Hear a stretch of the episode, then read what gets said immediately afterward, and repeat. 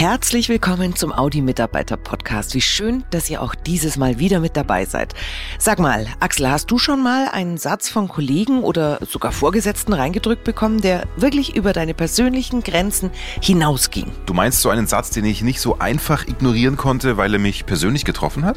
Ja, genau so ein Satz. Schon. Ja, aber ich meine, du kennst mich. Ne? In der Regel gibt's dann halt eine Retourkutsche und ich denke mir meinen Teil. Aber ich glaube, ich weiß, äh, worauf du hinaus willst. Ja, denn wenn selbst die Retourkutsche keine Genugtuung mehr ist, wenn die Grenze schon weit überschritten ist. Und wenn das vielleicht sogar regelmäßig passiert, ganz egal in welchem Kontext, dann gibt es jetzt eine Anlaufstelle bei Audi, die weiterhelfen kann. Wir sind Audi. Der Mitarbeiter Podcast mit Brigitte Teile und Axel Robert Müller. Ein super wichtiges Thema. Ich habe mich mal schlau gemacht. Es gibt eine bundesweite Antidiskriminierungsstelle und laut deren Jahresbericht von 2022 haben sich dort rund 9000 Menschen hilfesuchend hingewandt. Das sind doppelt so viele wie im Jahr 2019. Und diese Relevanz für Beratungsstellen, die sieht man auch in großen Unternehmen. Wir freuen uns total, dass Antonia Wade heute bei uns ist. Sie ist im Team Diversity and Inclusion für die Audi Antidiskriminierungsstelle zuständig, die das Unternehmen vor kurzem eingerichtet hat. Wir haben uns auf das Du geeinigt. Liebe Antonia, schön, dass du dir heute die Zeit für uns nimmst. Ja, hallo Axel, schön, dass ich da sein darf. Antonia, jetzt fangen wir einfach mal von vorne an. Was genau ist die Antidiskriminierungsstelle eigentlich?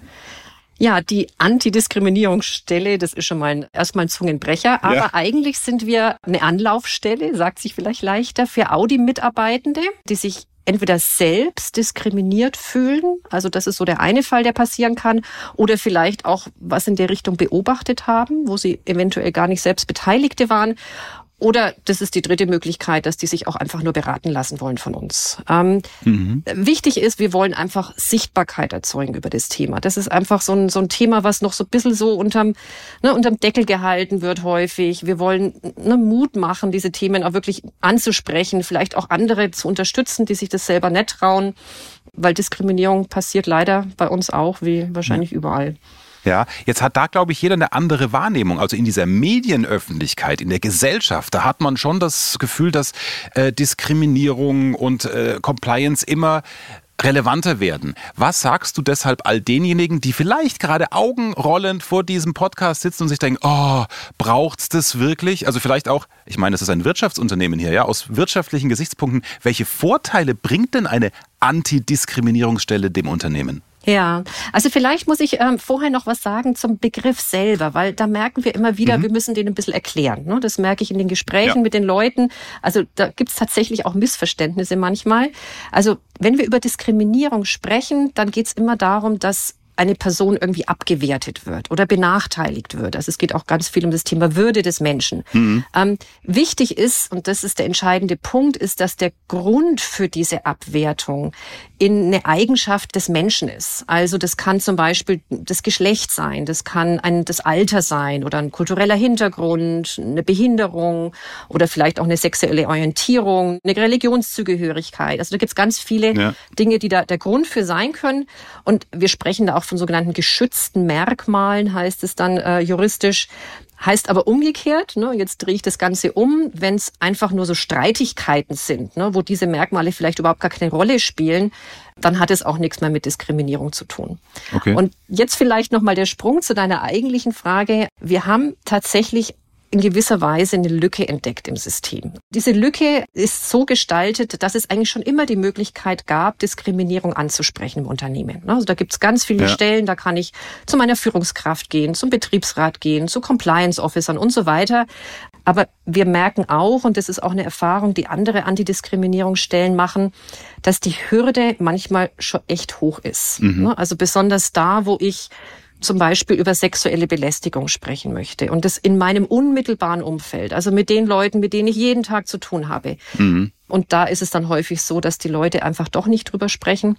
Und viele wissen dann auch nicht, wo sie hingehen sollen. Ähm, und das ist eigentlich genau die Lücke, die wir füllen, dass man einfach mal so ganz vertraulich sich an jemanden wenden kann. Ne? Also einfach eine Frage zu stellen, mhm.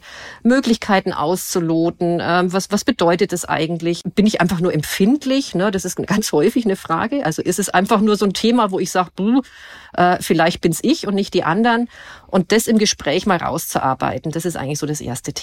Antonia, da fällt mir gerade ein, dieses Ach, hab dich doch nicht so. Ne? Das mhm. ist ja so ein klassischer Satz bei Diskriminierung, so, ja, du bist doch ein Sensibelchen. Habt ihr denn einen, ja, vielleicht ist die Frage doof, ich stelle sie trotzdem, eine Art Kriterienkatalog? Wenn sich jemand bei dir meldet, hast du dann ein Bauchgefühl und sagst, ja, das ist Diskriminierung oder kannst du irgendwo nachgucken, jawohl, das muss ich verfolgen oder na, da bist du jetzt übersensibel? Hm. Also die ersten Fragen, die ich natürlich stelle, ist, ähm, ne, also wie es der Person geht, ne, ob sie drüber sprechen will, ob sie anonym drüber sprechen möchte. Ne, also was ist sozusagen der Rahmen, in dem das Gespräch stattfindet? Weil das ist ganz wichtig, dass die Leute auch das Vertrauen haben, ne, dass sie dort die Informationen auch an mich weitergeben können. Mhm. Wenn ich dann tiefer einsteige, dann frage ich tatsächlich schon oder versuche durch Fragen rauszufinden, geht es hier wirklich um um diese geschützten Merkmale? Also ist es jetzt einfach nur eine Beschwerde, wo sich jemand über einen Prozess ja. beschwert oder geht es wirklich um, um die Person selber? Hm. Diskriminierung, Antonia, ist ja jetzt nicht nur dieses typische Mann pfeift Frau hinterher und ruft irgendwas, sondern Diskriminierung ist ja vielfältig. Hast du da mal ein konkretes Beispiel? Betrifft das Thema Kleidung. Also die Frage, was ne, ziehe ich morgens an, wenn ich aus dem Haus gehe? Ja. Und da hatten wir zum Beispiel einen Fall, da wurde zu einer Audi-Veranstaltung eingeladen und es waren eben auch Audi-Mitarbeitende in ihrer Funktion als Mitarbeitende dort tätig und die haben im Vorfeld einfach mal so eine Unterlage bekommen, was sie anziehen sollen. Was ne, per se jetzt auch kein Problem ist. Also da stand drauf, bitte gedeckte Farben, keine großen Muster. Ja. Ne? Das ist jetzt alles okay. Aber hat man ja oft so Dresscode, ne, dass ja, man das genau. so bei der Einladung auch draufschreibt. Genau. Und jetzt kam der entscheidende Punkt. Das war alles so bebildert und auf diesem Bild waren Schuhe drauf. Und zwar ne, einmal für Männer und einmal für Frauen. Und bei den Frauenschuhen waren es ausschließlich bei den Bildern sehr hochhackige Pumps. Oh. So, jetzt ist es, genau, der O-Effekt hatten dann auch ein paar Frauen und äh, sind tatsächlich dann auf uns zugekommen, weil also zum einen sind Pumps äh, nicht so wahnsinnig gesund und viele Frauen tragen sie einfach auch nicht. Und das ist dann tatsächlich so, dass das auch heikel werden kann, ne, wenn man sowas zum Beispiel als, als Vorschrift dann quasi macht. Und ähm, wir haben es dann auch ganz einfach lösen können und ähm, sind auf den Fachbereich zugegangen und haben gesagt, Mensch, die Unterlage, ne, die ist jetzt da ein bisschen angreifbar, bitte ändert die und da sind jetzt einfach auch flache Schuhe drauf als Bild. Aber das ist eine spannende Erkenntnis. Das heißt, ihr in der Antidiskriminierungsstelle, ihr arbeitet nicht nur, wenn ihr einen Anruf bekommt, also wenn du konkret einen Anruf bekommst, ich glaube, ich werde diskriminiert, Antonia, hilf mir, sondern ihr wirkt auch, wenn ihr sowas in die Finger kriegt, quasi schon präventiv. Also ihr geht auf den Fachbereich zu. Das war mir jetzt gar nicht so klar. Ich dachte, das ist so eine klassische Beschwerdestelle. Also in dem Fall war es tatsächlich auch so, also dass ne, dann, dann Frauen auf uns zugekommen sind und gesagt haben, Mensch, guck mhm. mal, diese Unterlage, die finden wir nicht so gut. Ich bin da nicht selber tätig geworden in dem Sinne, aber natürlich, wenn okay. ich selber was merken würde, ne, wo ich mir denke, boah, das ist jetzt, äh, ne, das sind schon diskriminierende Verhaltensweisen, also ich bin ja auch Teil des Ganzen hier und bekomme Dinge mit, dann würde ich natürlich auch aktiv werden. Aber normalerweise versuchen wir schon, dass die Mitarbeiter auf uns zukommen, weil ich bin nicht den ganzen Tag im Werk äh, mit so vielen Leuten unterwegs. Ja. Da hilft es schon, wenn sich jemand dann auch wirklich meldet. Genau, und da, da gehst du auch selber ran. Ne? Also du bist da am Telefon. Das heißt, alle, die dich jetzt hier kennenlernen im Audi-Mitarbeiter-Podcast, die wissen, ich komme raus bei der Antonia. Genau. Die Leute rufen ja auch tatsächlich äh, schon bei mir an und das ist auch eine ganz häufige Frage am Anfang, ne, so ganz zaghaft, so wo bin ich denn jetzt rausgekommen und ne, wer sind Sie denn jetzt? Mhm. Gehören Sie überhaupt zu Audi oder sind Sie jetzt irgendwo extern? Das ist schon ganz häufig so ein Herantasten, so die ersten ein, zwei Minuten. Und ja, also ich bin's und auch die E-Mail-Adresse, dieses antidiskriminierung.audi.de, die wir ja als schriftlichen Kontakt haben, das ist auch ein E-Mail-Postfach, was ich tatsächlich lese und bearbeite.